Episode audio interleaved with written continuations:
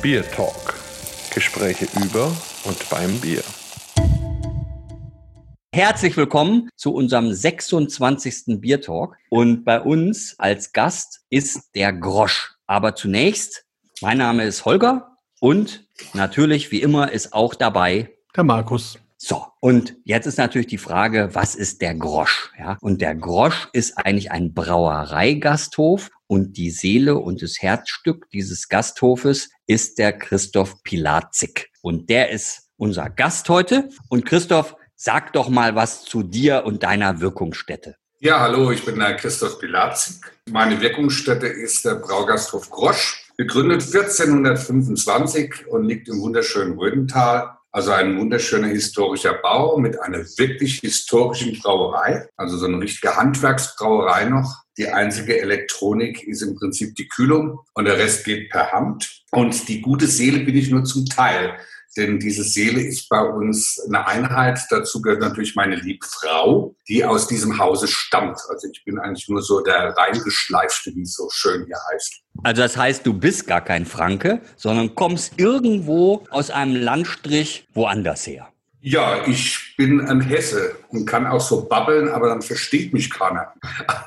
Ich bin aus Hessen zugereist sozusagen. Die Hesse komme, oder? Wie ja, erbarme die Hesse komme. Ich stamme aus einer Appleby-Wirtschaft raus, also habe mit Bier in meinem früheren Leben nur wenig zu tun gehabt. Aber irgendwie Wirte Seele durch und durch. Ja, von klein auf. Also ich kenne es gar nicht anders. Und ich finde sowieso, das ist der geilste Beruf der Welt wird sein und hier das Brauen noch dazu. Also eigentlich haben wir hier den Himmel auf Erden. Ja, das ist ja ein schönes Stichwort. Apropos Himmel auf Erden, was verkosten wir denn heute so Leckeres? Ich habe ja vier Biere mitgebracht, beziehungsweise euch ja zugesendet. Sag mal, der Anfang wäre vielleicht das Erntebier. Das ist ein leichtes Bier, entwickelt von unserem Urgroßvater, dem Hugo Grosch. Dann hätten wir den Luthertronk, das ist ein Biobier unfiltriert. Das ist so mein Meisterstück gewesen, um mich hier einzunehmen, um meinem Schwiegerpapa auch zu zeigen, dass ich auch ein bisschen was kann. Dann haben wir unseren alkoholfreien Fuhrmann und den Fuhrmannstrunk mit Alkohol. Und so soll dann auch die Reihenfolge sein. Markus, hast du was einzuwenden? Nein, gar nicht. Also ich finde es interessant. Normalerweise würde man ja wahrscheinlich immer mit dem alkoholfreien Bier beginnen. Aber ich bin völlig beim Christoph. Der alkoholfreie Firmannstrunk ist trotzdem auch ein sehr aromatisches Bier und vielleicht macht es durchaus Sinn, wenn wir mit dem Leichtbier anfangen. Also insofern freue ich mich drauf. Das Etikett strahlt mich auch so schön an. Also man sieht wie Erntebier ein Feld, man sieht Ähren, blauer Himmel, grüne Felder. Also sehr, sehr schön. Insofern freue ich mich darauf. Können wir gerne aufmachen. Also dann machen wir das Ding doch mal auf hier.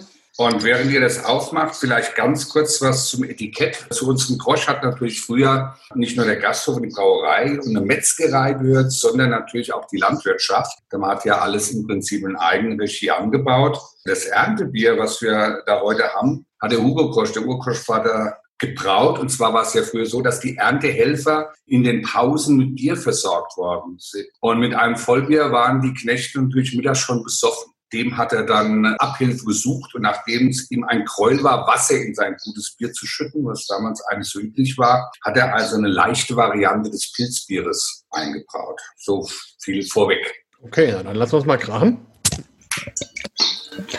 Das ist ja ideal für den ersten Durst, wenn ich das so sagen darf. Äh, ich habe nämlich schon probiert. du bist immer schnell, oder? Ja, also nicht immer, aber im Trinken schon. okay. Das Bier äh, ist eigentlich der Hammer, wenn ich dazu nicht sage, dass es ein leichtes Bier ist und das so zur Verkostung rausgebe, ist es für die, die, ich sag mal so, aus der normalen industriellen Pilzwelt kommen, immer einen direkten Vergleich. Die sind immer dann erstaunt, wie, das hat nur so wenig Alkohol, weil es geschmacklich, denke ich, ziemlich voll wirkt für ein Leichtbier. Ja, unbedingt, kann ich nur bestätigen. Also hat 2,8 Prozent Alkohol und ist so ein richtig schönes, malzaromatisch, gut ausbalanciertes, schönes Bierchen mit so feinwürzigen Aromen und ist frisch und spritzig und hat auch so einen leichten trockenen Charakter, finde ich. Macht auch Lust auf einen zweiten Schluck. Also Prost. Prost.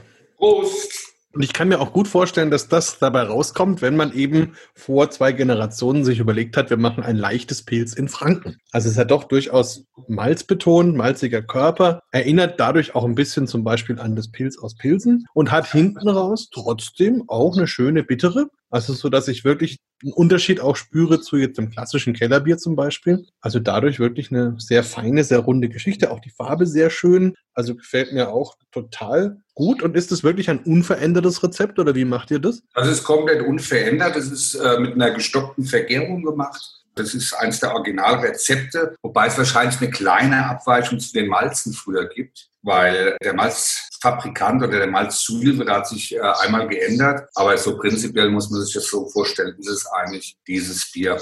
Es ist ja ein uralt Rezept, also wir haben keinen Lebenden mehr gefunden, der das Original je getrunken hat und wir haben nur die Malzrezeptur und die dazugehörigen Hopfen bekommen. Aber ich denke, das ist dem Ursprung recht nah. Also es wurde auch so immer beschrieben. Das war ein süffiges Ding und ich selbst nehme das unheimlich gerne, wenn ich Gartenarbeit habe und mal so einen richtigen Schluck Bier.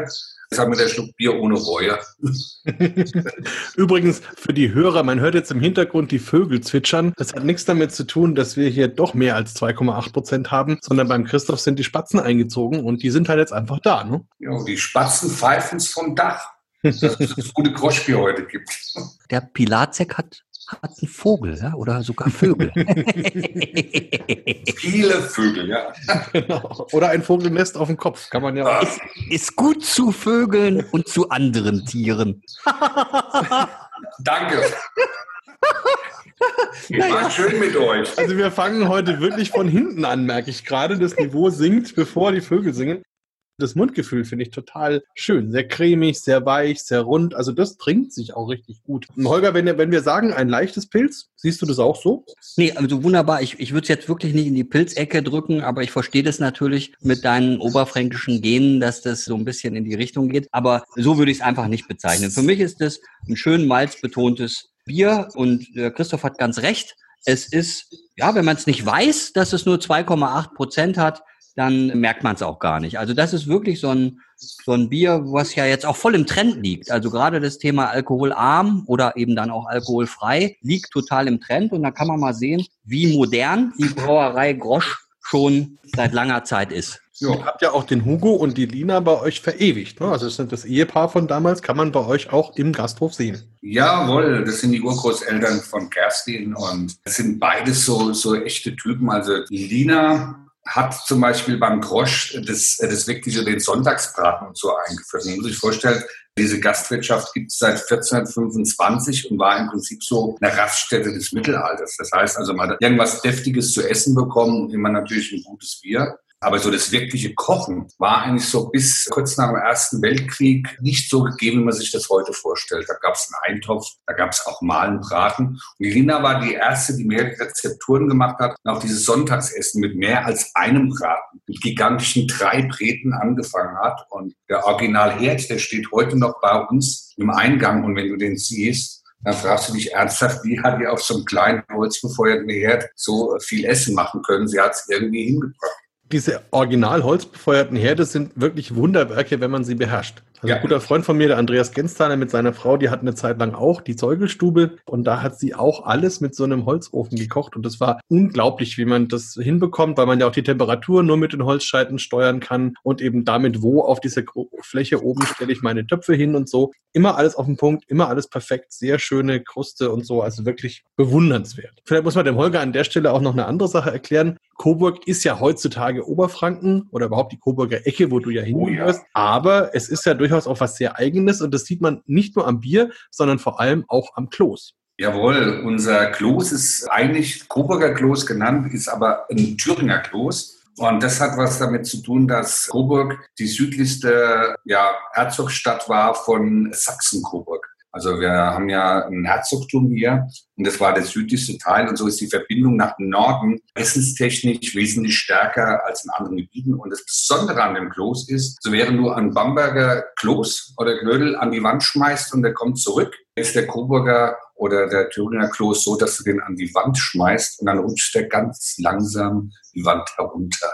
Das ist ein sehr weicher Kloß und der Hintergrund ist, der saugt besonders gut die Soße auf. Also das war immer besonders wichtig, viel Soße und dass der Kloß das aufsaugt, weil was es nicht so viel gab früher war Fleisch. Und das ist der Hintergrund, warum dieser Kloß so weich ist. Ja, der Rutscher wird er ja auch genannt. Und ähm, Holger, kannst du dir das vorstellen? Bei uns Qualitätsmerkmal, man wirft den Knödel erstmal an die Wand. Unbedingt. Also ich kann es mir sehr gut vorstellen, weil ich kenne dich ja so gut. Aber was ich mit Coburg verbinde, sind diese Bratwürste, also die, hm. die sozusagen innen mehr oder weniger noch roh sind und außen quasi verkokelt. Ja, aber schmecken irgendwie doch gut. Also es hört sich zwar jetzt nicht irgendwie so appetitlich an, genauso wie man das natürlich nicht sagen kann, wenn man mit Klößen wirft, aber es ist lecker. Also äh, das muss ich sagen, es ist lecker. Es ist ja auch so eine Coburger Besonderheit, oder nicht?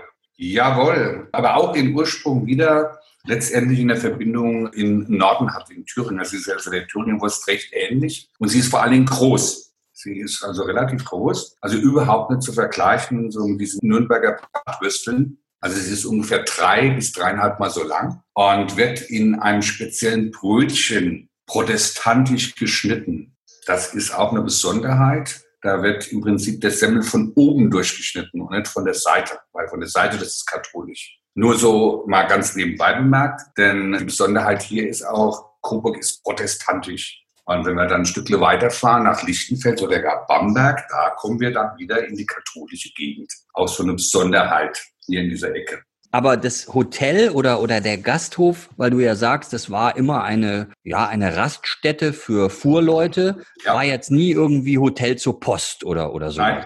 Nein. Nein, das war, also der Name der Krosch ist seit ungefähr 150 Jahren. Davor war es mal der rote Ochsen im ganz Ursprung. Und roter Ochsen ist ja ein Zeichen für, also früher bei Gasthäusern gewesen, dass erstens was mit Fuhrleuten zu tun hat, denn die haben ja nicht mit Pferden hantiert, sondern mit Zugochsen.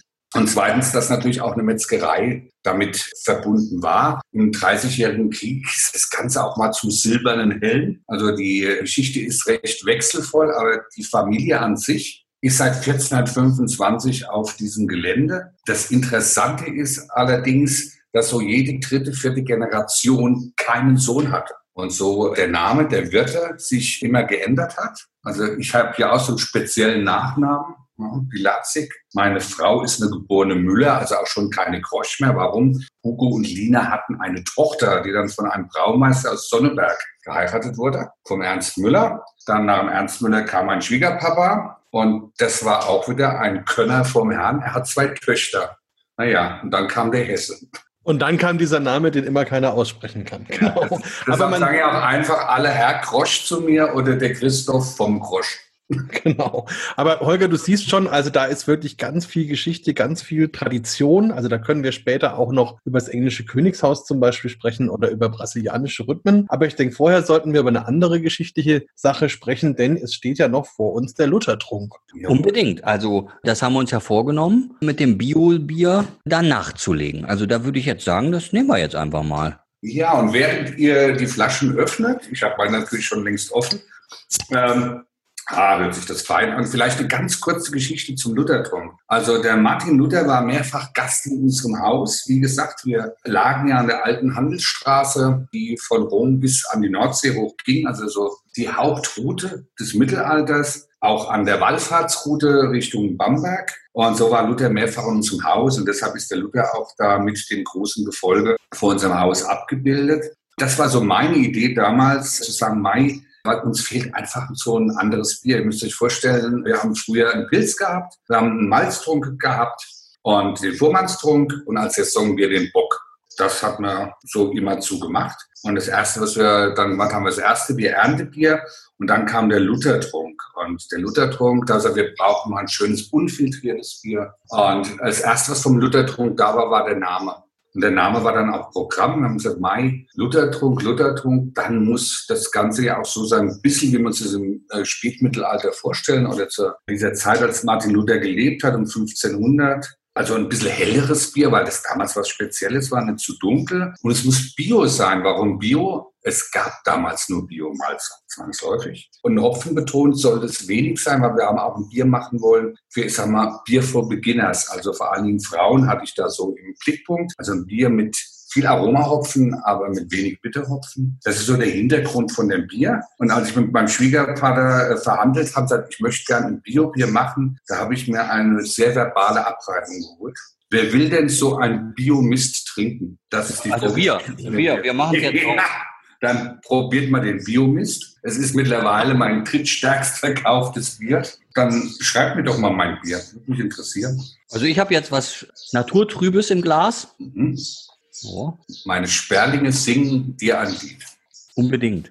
Kannst du noch, Holger, oder soll ich übernehmen? Nein, ich finde es schön, dass es ihn sprachlos macht. Absolut, ja.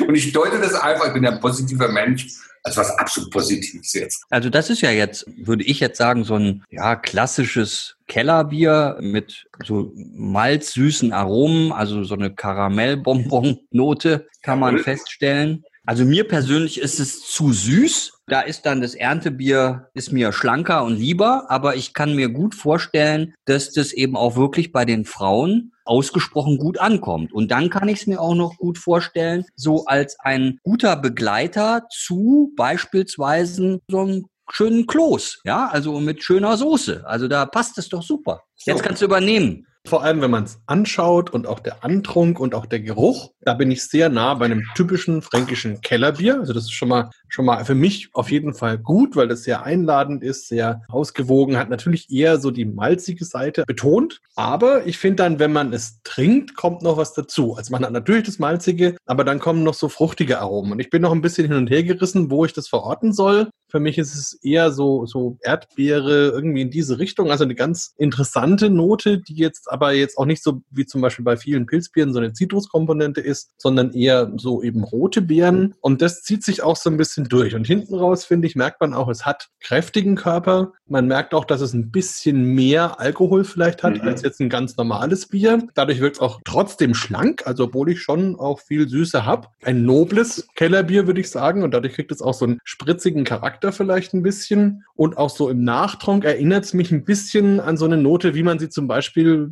nach einem Schluck Sekt oder Prosecco hat. Also das finde ich ganz witzig, weil wenn du sagst, die Frauen als Zielgruppe, kann ich mir vorstellen, dass die das auch anspricht. Also ja. ich würde das zum Beispiel auch mal in Sektglas geben und alle Bier-Hardliner jetzt mal weghören, vielleicht noch so eine Erdbeere rein. Jetzt könnt ihr wieder weiterhören. Und, und das dann als Aperitif servieren, sowas ist bestimmt eine schöne Geschichte. Also ja, tolles Bier, macht mir sehr viel Freude und würde mich nur interessieren, ob Luther wirklich persönlich sowas ähnliches bei euch probiert hat. Mhm. Also er war zumindest Gast in unserem Hause, das ist belegt. Und da Martin Luther ein absoluter Bierfan war, gehen wir davon aus, dass jetzt unsere Geschichte, die feste Coburg ist ja fußläufig nur eine halbe Stunde von uns entfernt. Und er beschreibt einen Brief an seine Frau die gar grässlichen Weine der Coburger Herzöge. Und da gehen wir mal von aus, dass er sich da immer heimlich mal abgesetzt hat und hat ein gutes Bier hier getrunken, damit er diesen gar grässlichen Wein der Coburger Herzöge entgangen ist. Kann ich gut nachvollziehen. Also, weil ich kenne die gar grässlichen Weine der Franken in meiner Jugend. Also mittlerweile ist das ja anders, aber in meiner Jugend war der Frankenwein wirklich schlimm. Aber mittlerweile hat sich da ja auch viel getan und Silvaner Bacchus und so weiter. Riesling ist jetzt richtig gut geworden. Damals war das aber vor allem sehr billig und vor allem sehr sauer. Nein, aber wirklich tolles Bier. Gefällt mir also. Und Bio heißt jetzt in dem Fall Bio-Malz, Bio-Hopfen. Genau. Musstet ihr euch da noch zertifizieren lassen irgendwie? Ja, ja, das ist zertifiziert. Damals, also in der Urzertifizierung, ist es eine Euro-Öko-Siegel gewesen. Mittlerweile könnten wir auch ein rein deutsches Siegel dafür haben. Und jetzt sind wir dran, das Ganze, das ist eine Planung, die ist jetzt durch Corona leider ein bisschen verschoben, das Ganze dann noch in Demeter-Qualität zu machen. Es hat so ein bisschen Hintergrund, dass wir da in dieser regionalen und nachhaltigen Geschichte sehr interessiert sind und da viel für tun. Also nicht nur im Gasthof und das so in der Brauerei auch ein bisschen übernehmen wollen. Wobei Wobei ich sagen muss, unsere kompletten Malzlieferanten sind hier aus Oberfranken, die auch oberfränkische Braugerste verarbeiten. Das ist uns ganz wichtig. Und der Hopfen ist definitiv alles aus Deutschland, im Prinzip komplett aus Bayern, also auch regional. Also das ist für uns wichtig. Ja, Holger, da springt dein Herz doch höher, oder? Bei dem da springt mein Herz, also da springt mein Herz in der Tat höher. Ich kenne nur ein einziges Demeter-Bier, das ist von Pinkos Müller, ein Lagerbier. Aber Christoph, äh, das Thema Hopfen und Demeter, ne, das ist ja wirklich ganz selten. Wo würdest du denn dann beziehen? Es gibt glücklicherweise immer mehr Hopfenbauern, die im Biobereich tätig sind. Und wenn wir viel im Biobereich tätig sind, dann ist es ja nur eine Frage der Zeit, dass die auch sich so eine Demeter-Qualität. Das heißt ja nicht am Ende, dass diese Sachen wirklich vom Geschmack her besser sind. Nein, aber von der Nachhaltigkeit. Vielleicht eine Geschichte noch zum Luthertum fällt mir gerade ein. Was ist so das Besondere daran? Ich erinnere mich noch, als wir das Bier gemacht haben, das erste Mal, da ist die Kühlung auf seltsame Art und Weise zweimal ausgefallen. Und Und wir hatten jedes Mal, war dann so 12,5 Grad auf einmal auf, auf dem Zeiger. Das heißt also, jedes normale Bier wäre da am Ende gewesen als untergäriges. Und komischerweise hat das, also das Bier ausgehalten. Auch der ganze Gärprozess, wenn du da zuschaust, der funktioniert ja wie als wäre ein Turbo drin. Das ist also wunderbar und ich schiebe das natürlich so ein bisschen auch auf die Biogeschichte, aber vielleicht bilde ich mir es auch nur ein. Das kann natürlich auch sein. Ja, so ein bisschen, wenn man die Gärung wärmer macht, macht es ja auch solche Aromen, wie wir sie beschrieben haben. Ja, also es kann durchaus genau. sein, dass das da was damit zu tun hat. Also es liegt dann in einer Linie mit den Dampfbieren, die man so kennt, mit den California Commons oder Steam Beers, die in Amerika waren. Also insofern, da, da sind wir tatsächlich nah dran. Also finde ich auf jeden Fall eine total spannende Geschichte. Und vielleicht, bevor wir zum Kommen, müssen wir noch ganz kurz drauf eingehen. Coburg hat ja diese traditionelle Verbindung zum englischen Königshaus. Hattet ihr da auch schon mal irgendeine Verbindung? Hast du schon mal ein Bier zur Queen geschickt oder gab es da mal was? Es ist ja so, das Coburger Herzoghaus ist ja praktisch in ganz Europa mit den Königshäusern verheiratet und verbandelt. Das bekannteste ist natürlich England. Zu Prinz Harry seiner äh, Hochzeit haben wir das Bier hochgeschickt und haben da auch ganz lieb ein Dreivierteljahr später ein Dankeschreiben bekommen aus dem Königshaus für die Gabe und den wunderbaren Biergenuss.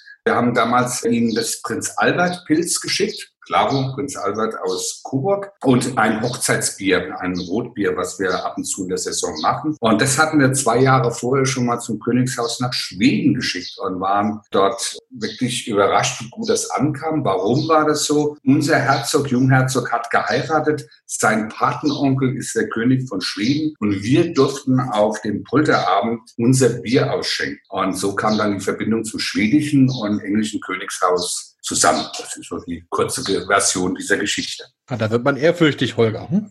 Unbedingt. Also das ist wirklich spannend. Und also der Grosch gehört ja auch zu dem Verbund privater Braugasthöfe. Und da kann ich nur empfehlen, wenn, also gerade wenn man jetzt nicht unbedingt im Ausland Urlaub machen möchte, vor dem Hintergrund der ganzen Pandemie und sich wieder ein bisschen auf Deutschland konzentriert, wäre das zum Beispiel was. Also sich mit diesem Thema mal zu befassen und die privaten Braugasthöfe Frankens oder Oberfrankens zu besuchen und da viel kennenzulernen, vor allen Dingen Geschichte. Also das, das ist doch was ganz Spannendes. Ja, das ist super spannend. Vor allen Dingen bin ich auch der Geschäftsführer zufälligerweise der privaten Braugasthöfe.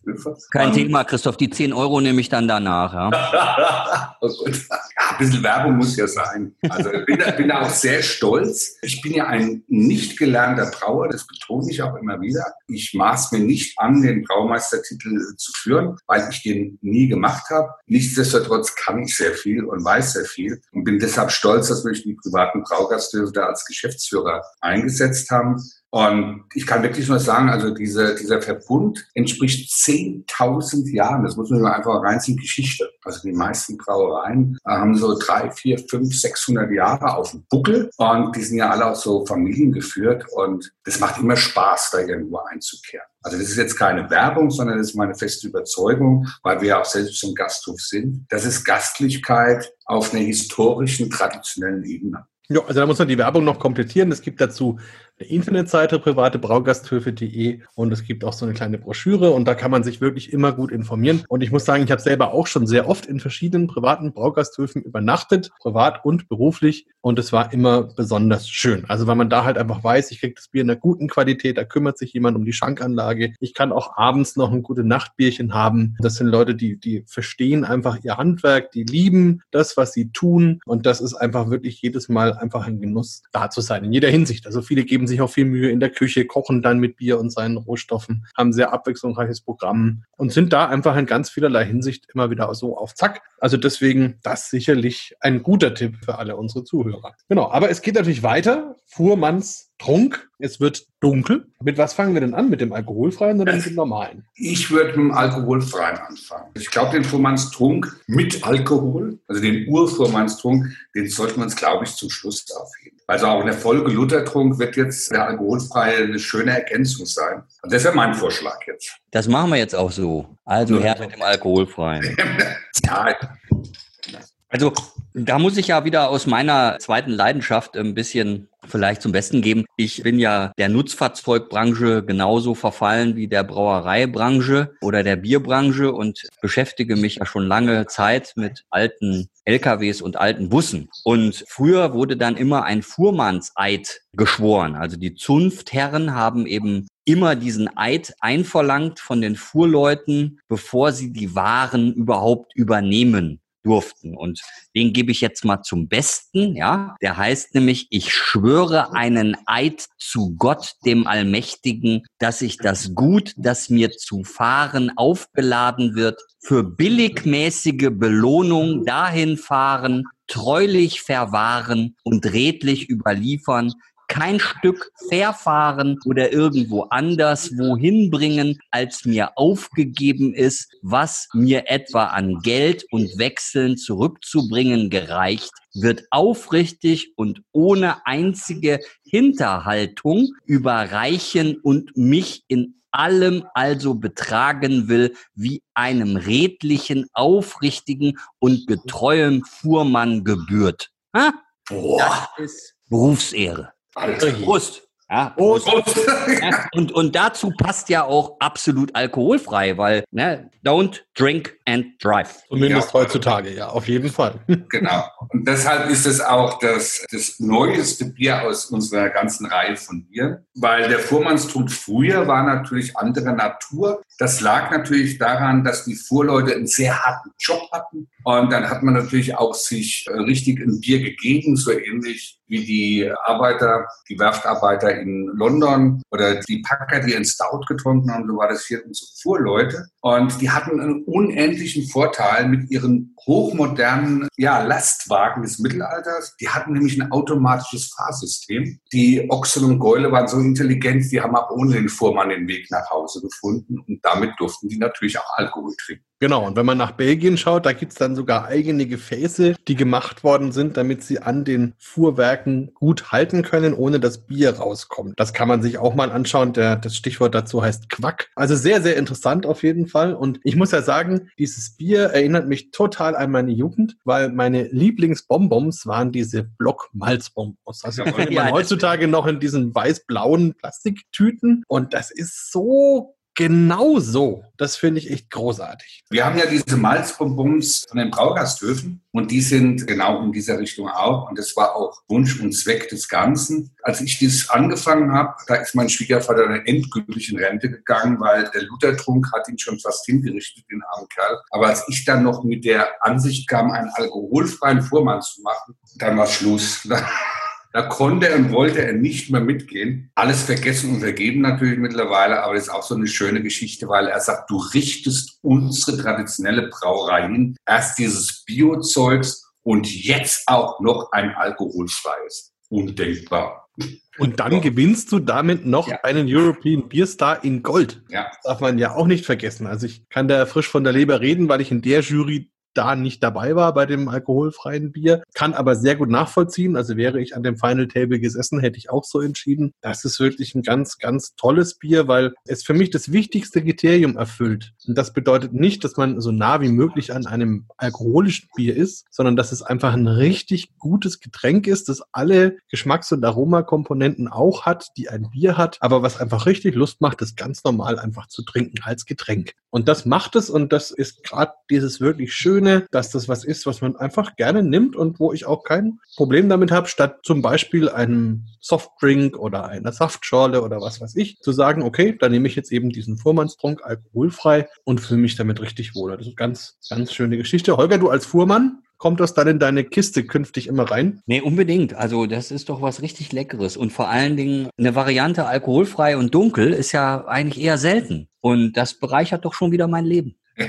Das war auch Sinn und Zweck der Übung, weil wir haben, also wir haben ja auch festgestellt in der Gastronomie, dass der Trend gerade im Mittagsgeschäft immer mehr zu alkoholfreien Bieren oder überhaupt alkoholfreien Getränken hingeht und wir hatten nichts Adäquates. Und dann habe ich gesagt, dann lasst uns doch ein alkoholfreies Bier machen, aber garantiert kein helles ja, oder Pilzartiges, weil davon gibt's genug. Und die waren auch nicht so in der Geschmacksrichtung. Also so unsere Biere prinzipiell vom Grosch, auch hier aus Oberfranken, sind natürlich alle im Schwerpunkt Malz betont. Liegt vielleicht auch ein bisschen an der Historie. Und deshalb ist der Vormannstrunk auch so geworden. Ich sag mal, dass er zur Weltmeisterschaft kam, liegt vielleicht auch ein bisschen daran, dass wir eine sehr junge Braumeisterin haben, die sich diesen Fuhrmannstrunk, wie er schon bestand, angenommen hat und dann, ich sag mal, so liebevoll mit gewissen Streicheleinheiten das Bier zur Exzellenz geführt hat. Also unsere Silvana haben wir da viel zu verdanken, die im Prinzip dem Bier so den letzten Schliff gegeben hat. Und es ist natürlich toll, wenn du mit einer jungen Braumeisterin und dem ganzen Team von so einer Mini-Brauerei wie unserer da auf dem Podest stehst. Ich habe bis heute das Bundle vom Jürgen Bierstar-Abend an. Ich möchte es gar nicht ablegen, weil das war einfach für uns die Krönung. Das war ein Ritterschlag.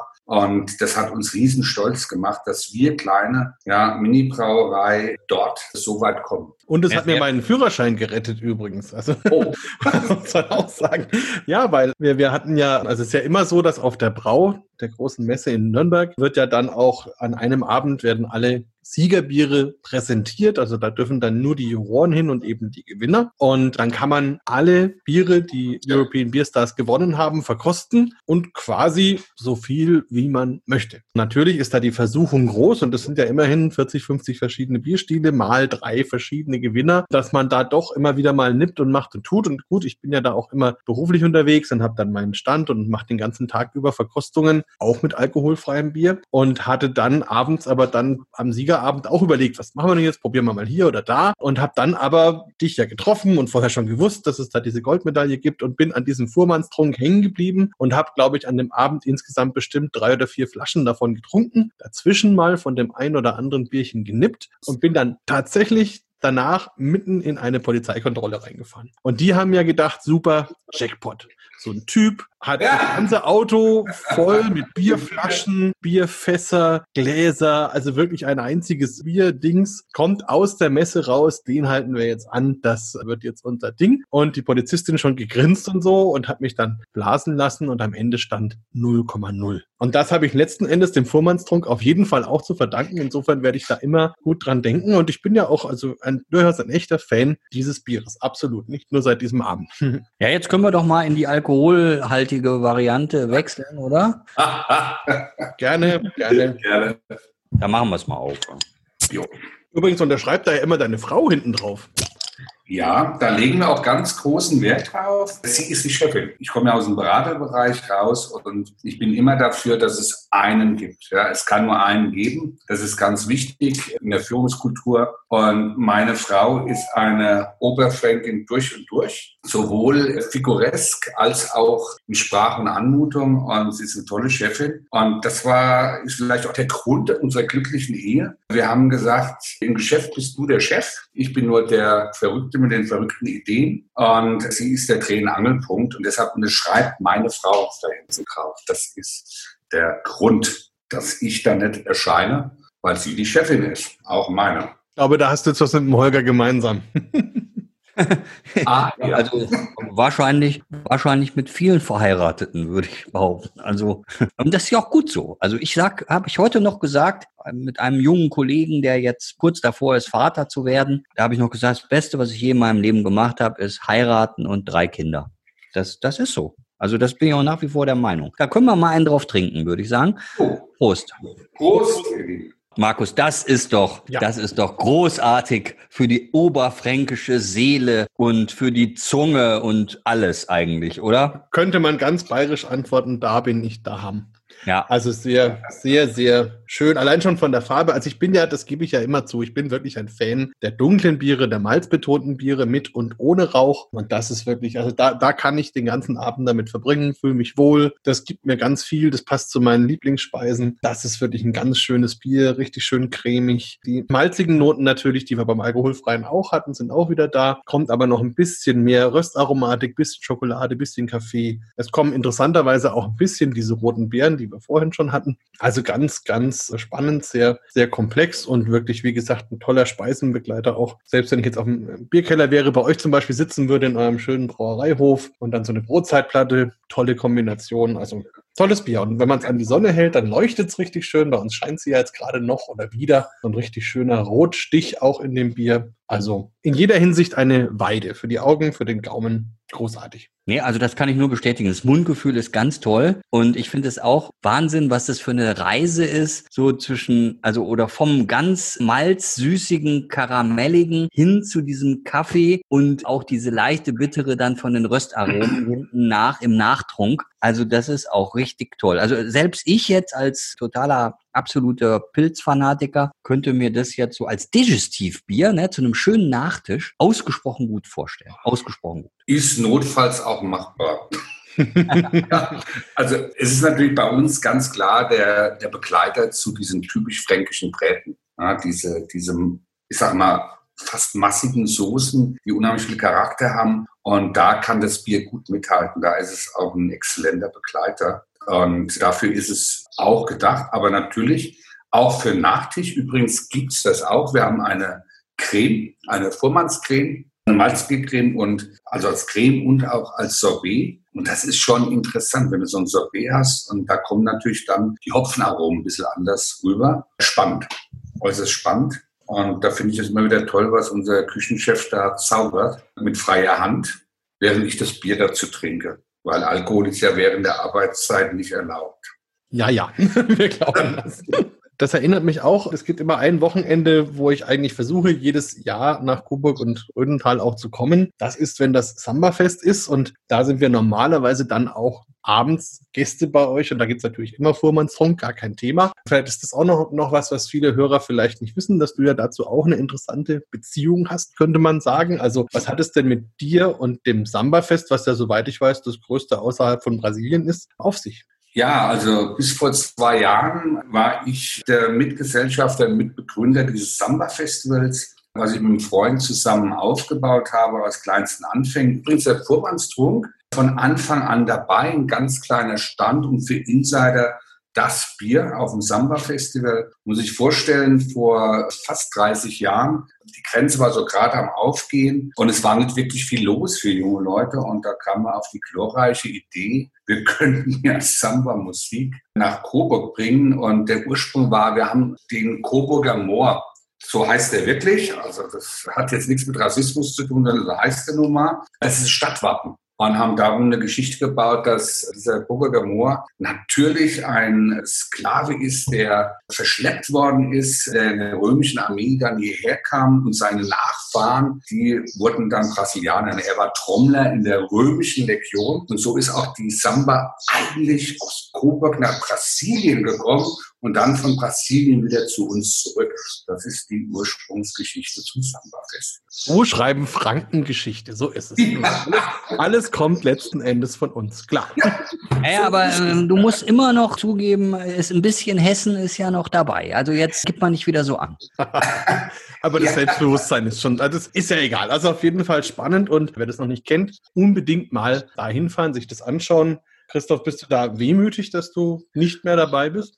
Ja, natürlich. Also wenn das ist im Prinzip, musst du dir vorstellen, das ist wie ein Kind, was auszieht. Aber es ist einfach so, jeder, der mich kennt, weiß, ich habe sehr viele Sachen gemacht. Und irgendwann im Leben rächt sich das natürlich, wenn du immer von beiden Seiten brennst. Und es ist mir nicht leicht gefallen, aber der Rolf Beiersdorf macht das richtig toll. Er ist auch alleine und ich sage immer, es ist gut, wenn man sich im Guten trennt, wenn man auseinandergeht. Ich hätte es einfach gesundheitlich gar nicht mehr geschafft. So einfach ist die Geschichte. Und natürlich ist es immer ein wenig, wenn die Vorbereitungszeit ist, du, das hast du immer noch im Kopf. 27 Jahre, das zu machen, das ist natürlich eine riesen schöne Routine. Und vor allen Dingen, wenn man weiß, diese Gruppen kommen aus der ganzen Welt, da waren wir immer besonders stolz drauf. Und das sind fast alles keine Profis, sondern Amateurgruppen. Und jeder, der das Samba Festival mal besucht hat, der wird begeistert davon gehen. Es ist laut, natürlich. Trommeln sind laut.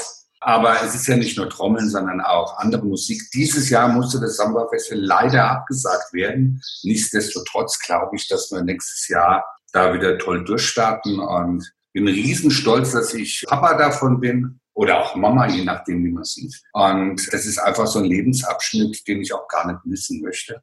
Und immer verbunden mit unserem Vormannstrunk. Bis heute. Das macht der Hesse in Franken. Ne? So kann man sich entwickeln. Bin eigentlich eine Erfolgsgeschichte sozusagen. Ich kam als unterentwickelt, biertechnisch unterentwickelter Mensch nach Oberfranken und wurde hier kultiviert. Und das ist so mein Dankeschön für die Kultivierung, das zurückzugeben, die Bierbegeisterung und auch die Begeisterung einfach hier für den Landstrich. Was für ein schönes, schönes Schlusswort. Oder Holger, was sagst du? So, man, man kann es eigentlich nicht besser sagen. Also ich, ich muss ja auch zugeben, ich bin auch sehr gerne in diesem Landstrich und genieße da auch die Trink- und Esskultur, wie sie kaum mehr woanders so zelebriert wird. Also das muss man wirklich sagen. Also und du hast ja gesagt, wird was gibt's da Schöneres? Also das ist ja der absolute Traumberuf und das spürt man auch an, an, an jeder Ecke und das, das finde ich großartig. Toll, mit euch gesprochen zu haben. Ich bin bereichert und beglückt. So kann man in den Abend starten. Dankeschön. Jo, vielen Dank. Jo, danke euch. Super. Bier Talk, der Podcast rund ums Bier. Alle Folgen unter www.biertalk.de.